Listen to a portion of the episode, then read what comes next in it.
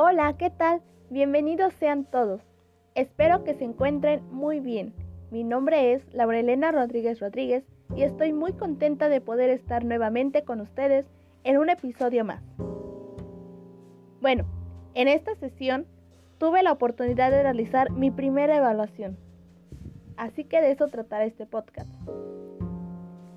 Les voy a contar un poco sobre lo que pasó en mi examen y mi calificación final.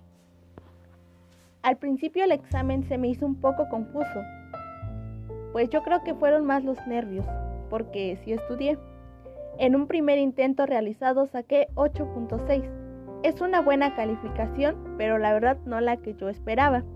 Sí salió un poco baja. Me parece que las preguntas que confundí fueron en relación a los experimentos realizados por Thorndike y Watson, además de los castigos no pude distinguir el castigo positivo y el castigo negativo. Para mi segundo intento saqué 9.2. Ya me mejoré mi calificación. Me fallaron dos preguntas únicamente. La verdad ya quedé muy satisfecha con mi resultado final. Pude tener mayor concentración y logré, logré mejorar mi calificación.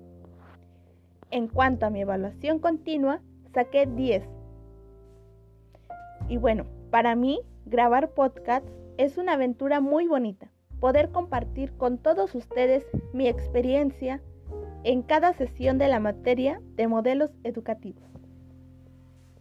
He aprendido mucho durante estas cuatro sesiones y espero seguir adquiriendo más conocimientos para poder compartirlos con todos ustedes.